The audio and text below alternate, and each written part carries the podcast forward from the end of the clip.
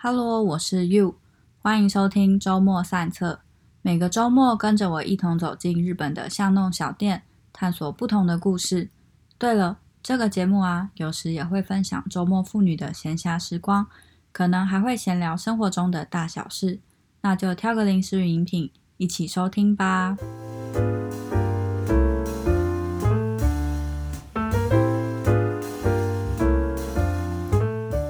Hello，大家好久不见。本来啊，我自己定的目标是想说每十天要来更新一次，结果不知不觉就过了一个月了。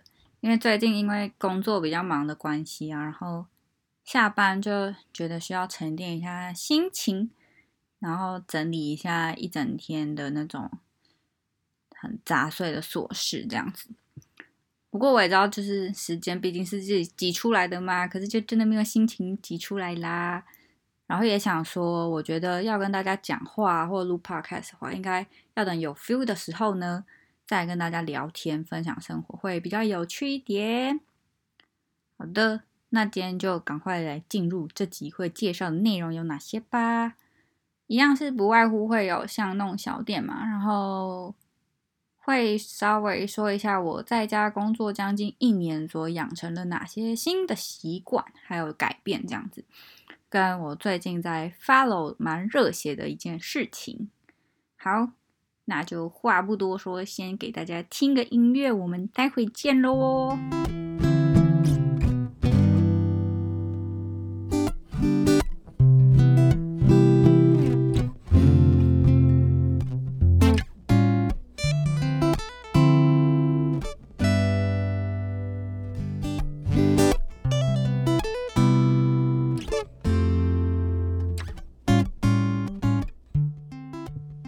的店呢，是我心目中的 Top Three。那先来讲一下为什么它是我心中的 Top Three。第一个呢，是因为我是布丁控嘛，然后他们家的布丁就是评价非常的好，实际上也很美味。然后第二个，它是古民家的咖啡厅。第三个是我之前住在这附近嘛，所以就是隔了两年再去，很多回忆涌上心头。综合以上，就成为我的 Top Three。那我现在就是直接来介绍这间店，它是在那个尼西欧吉古博西迪洼站，走路大概十五分钟，听起来很远，但是因为它的就是街道啊，两边都还蛮多特色小店的，所以不知不觉就会走到了。那呃，出口出来之后，就沿着商店街一直走嘛，那走到了一个三叉路口的话，它是在右手边，那右手边一直走的话，就会看到了这样子。好，那这边要稍微啊忘记讲这间店了啦。它的名字叫做拿兹咩，然后它其实是呃有卖 t a s h o k u 就是定时跟咖啡还有甜点。然后现在因为疫情的关系，它客人人数是以两个人为上限，所以如果之后疫情结束之后大家有机会来的话，我可能就会在说明栏那边更新一下资料，让大家以后来观光的时候可以参考。好的，然后这间店其实因为我之前就住在这附近嘛，然后就一直很想要去，但是它的营业时间呢是只有五六日，然后十一点到六点，所以真的就是一位难求。那我这次其实本来是想去吃中午的定时啦，但是因为中午真的是客满，所以我就先去附近晃一晃，然后下午想说应该过用餐时间再回去吃甜点。它的定时呢有三种，一种是拿兹梅的 t a b a 就是他们的招牌定时，然后第二个是呃每日定时，然后第三个是咖喱饭。然后网络上网友都说他们家的烧麦很好吃，然后还有那种 oden 就是他们的关东煮，就是这两个都是我一直很想去吃吃看。之后有机会的话，我一定会再去吃他们家的定时。那这边就先。直接来介绍这次我点的布丁跟咖啡。布丁的话，他们是自家制布丁；那咖啡，我，我就是一如往常点了伊索比亚。然后甜点里面，我最喜欢的就是冰淇淋跟布丁。所以只要有有就是网友推荐布丁好吃的店，我都会把它纳入我的口袋名单，然后稍微去看一下它这间店整体的氛围会不会是我喜欢的。如果是的话，我就会去踩点看看。那布丁的口感呢？我自己是比较喜欢那种，呃，固体一点点，但是它里面还是会有一些气孔，就是整体来说里面是蛮绵密柔软的，是我最喜欢的口感。然后呢，姊妹他们家的自家制布丁就是这种口感。在一开始吃进去的时候呢，你会先感受到那种鲜奶油的香气啊，然后慢慢再是蛋的香气会跑出来，最后是焦糖那种苦苦有种 o d o n a boy 就是大人的味觉的感觉。我觉得整体层次来说还蛮丰富的。那这边就是想要说一下鲜奶油啊，有一种是那种我自己是比较喜欢浮啊浮啊的，就是那种入口即化的。那他们家是属于比较浓稠型的，就是半固体的。不过我觉得搭配他们家 Q 弹的布丁的话是非常的 match，所以这就是为什么整体来说呢，我会给这个布丁五颗星满分。还有就是我自己很喜欢布丁的关系嘛，所以我就会去观察每家店啊装布丁的那个容器，它会有点像是一个小台子。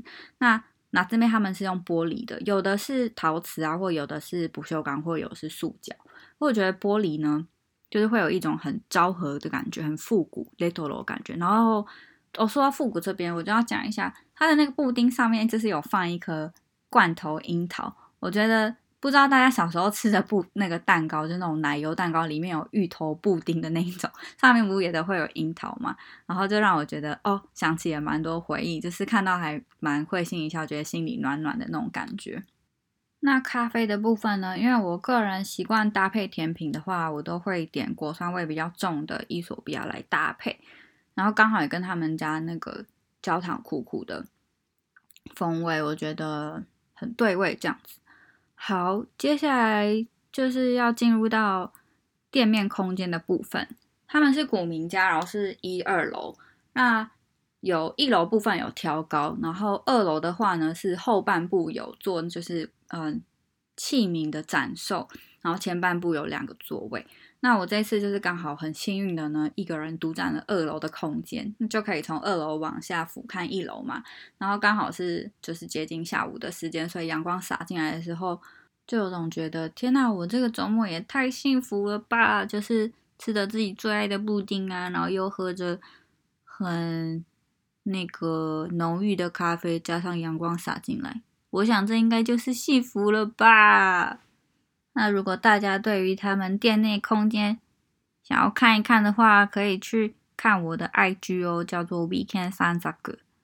好的，然后今天这一间我还想要特别说的一个地方就是，我不知道大家对于店员跟客人之间的距离感。这件事情在不在意？那我自己是还蛮在意的。然后这间为什么我又觉得它真的是我 top three 的原因之一，也有是我觉得他们店员跟客人的距离感抓的非常的刚好，就是会让你觉得一个人也很自在，然后整体都很舒适。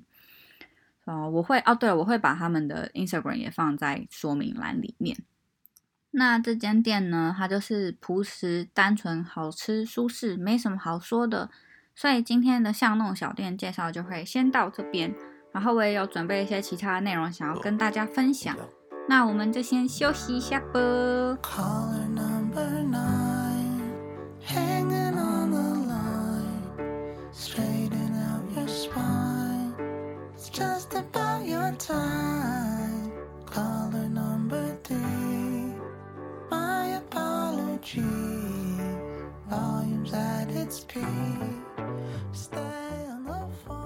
欢迎回来。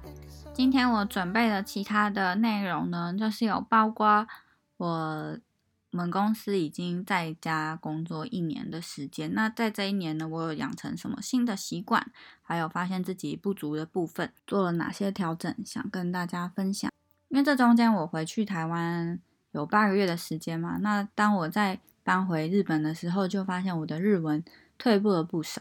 自己觉得蛮紧张的，虽然说在生活上面啊，还有跟同事沟通方面没什么太大的问题，可是自己就发现了一个，就是我用的智慧都突然变得好简单。我不知道大家有没有这种经验，就是当你在讲英文的时候也是，你想要讲一个词，可是你可能一时忘记，那你就会用很多个比较简单的形容词去拼凑出这个词嘛。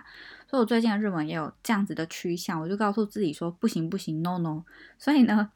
我就想说来找几个方法，然后来补救一下我的日文。那这三个方法对我来说是刚好有效的，所以我想跟大家来分享一下。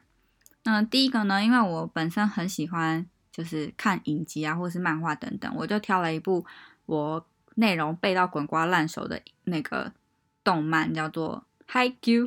排球少年，那因为我对它的内容都已经很熟悉了嘛，所以我可以把字幕转成日文的字幕，然后在看字幕的时候去相对应我当时记得我记得的中文，这样子的话大概就知道意思什么，所以就可以很认真的去听它的发音，然后会大概有三十秒的时间呢，把字幕关掉来练习听写。那这一步呢，因为他们就是不嘎子嘛，所以它的日文就是比较偏向跟平辈之间的对话，这边呢就比较。没有对于商业或者是你在呃书信上面有帮助这样子，然后我自己觉得蛮有效的，就是这样练起来呢。有时候我在看那个呃综艺节目的时候，我就会发现，嗯，我日文有慢慢抓回那种感觉。对，然后第二个方法，我觉得是需要持之以恒啦。就是我很喜欢一位 YouTuber 叫做 Amber，那所以他的影片我大概基本上都看过，所以他要推荐的方法。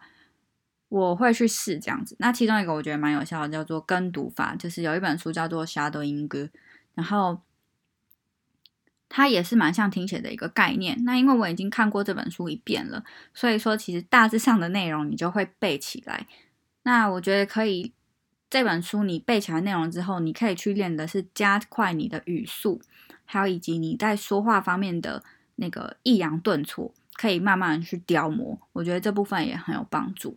好，然后再来是第三个方法。天哪，这边听起来我好好像我会很像 Amber 的铁粉，不过我真的非常的喜欢他，所以我就有呃购买了他一堂课程。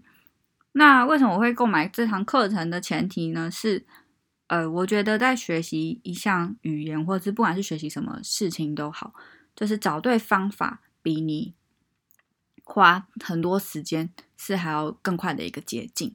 那举例来说好了，就是我以前也有遇过，在上数学课的时候，为什么这位老师讲的方法，我就是怎么讲都听不懂。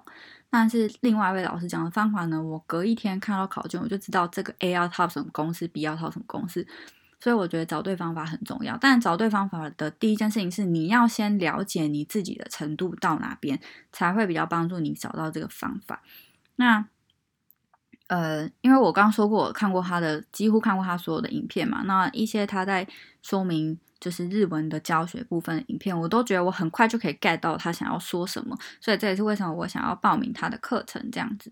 那在这这一堂课呢，让我学到的是，我以前可能很注重就是日文，可能要就去死背那个日文的文法这样子。可是我在发现这这堂课呢，就是我学了之后，发现日文的逻辑把基础打好，就是逻辑的基础打好是很重要。就是你把你自己的思考逻辑切换成日文的语法、日文的那个语感的时候呢，就是会有一个大要紧这样子。嗯，我觉得那有大要进之后，你当然就会有成就感啦。然后有成就感，就会再重新找回你对这个语言的兴趣跟热忱嘛。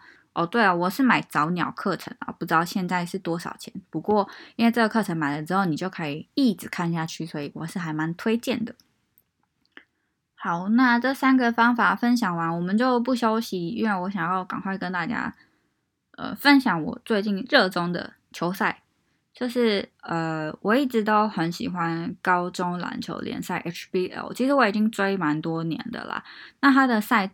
季呢就会一直是在大概落在三月的时候会比那个四强跟决赛嘛。那赛季是从嗯去年的十一月底就开始了，但因为那个时候我刚好搬回来日本，所以工作也比较忙，状况下就没有去追到直播。那上周周末刚好是他们的四强跟决赛，所以我就在上周的平日呢把所有前面的赛季都追完了。好，我喜欢的学校是南山啦，他们今年也是蛮可惜的，没有得到冠军，真的很希望他们可以拿一次冠军也好。那为什么我会喜欢看 HBL 的原因呢？是因为我可以从他们身上看到那种永不放弃的精神。其实他们之前他们的 slogan 好像就是永不放弃，我没记错的话啦。那因为每个人都年轻过嘛，我就会想到，哎，我。高中的时候也年轻过啊，那为什么会渐渐的随着年龄的增长，就会觉得哦，我就这样就好了，这样也没什么不好啊，没关系这样子。我觉得这都是自己对自己的一个设限。然后我又刚好看到一本书啊，他就是说，为什么有些人呢，他可以一直进步，有些人他其实也没有不好，但是他就一直停在原地。那看到看完那本书之后呢，我就开始想说，我要找到一个方法，然后或者是我想要找出一个方式，让我对于现在的生活不会感到厌倦。这样子，其实我对于我的生活也没有，也其实也都蛮开心的，然后也蛮接近我现在自己向往的生活。因为我自己会觉得生活就是要有点压力嘛，有压力下呢，你才会。去达成一个目标，达成目标的那个成就感，对我来说是真的很重要的。所以这边也是我想要告诉大家，如果有时候你碰到一些人生阶段的撞墙期呢，可以去想想什么事情可以激励你，让你有进步的动力，或者是你如果现在想休息，那也没关系，就停下来休息。我相信这些过程都会是一个你成长的的契机，帮助你成长的契机。好，这边好像讲的有点太认真，反正就是。HBL 呢，对我来说就是一个热血、好看、永不放弃、莫忘初衷的那个球赛。然后，对，好像今天介绍的内容都有这种简短有力的 slogan。好的，接下来就进入到每一集都会有的重点整理时间。今天的第一个重点呢，就是这间店名叫做拿兹梅，在西迪瓦站尼修基古波。走路十五分钟，那它的营业时间呢？只有开礼拜礼拜五六日的早上十一点到晚上的六点。这边要请大家多多注意，疫情期间呢，也只有开放两个人以内的座位。那第二个呢，就是拜托你们一定要点他的布丁，如果有去的话，拜托拜托。然后第三个呢是。因为是在五六日开嘛，那周末的时候记得啊，要搭中央中午线才会到西迪哇。如果是中央线快速的话是没有停的。那第四个呢，虽然说跟店家资讯没有关系，但是想要跟大家分享，就是学习一件事情，如果遇到撞墙期的时候呢，可以停下来找不同的方法，比如说给自己一段时间休息啊，或者是呃跳脱自己的舒适圈啊。或者是找回初衷等等的，就是有很多种方法。那我觉得不要害怕，就是不要害怕会有停损点这件事情。因为我身边遇到蛮多朋友啊，他们都会想说，如果没有快速的衔接到下一个阶段的话，好像就会让自己在这个社会上面的竞争力减弱一些些。不过我觉得找对自己的 tempo 才是一件很重要的事情。就是凡事我都觉得要先了解自己，然后再出发，这一点是非常非常重要的。好，那第五个呢，就是可以去看一下下周会有 HVL，就是高中排球联赛，帮这些高中生们加油哟。好的，那最后的话就是下一集呢，好，虽然不知道是什么时候，但是我会努力那个加快更新的速度。下一集的店家应该会离开东京都，我觉得我们可以好好期待下一集会走进什么样的小店吧。那这集就到这边喽。我们下次再见。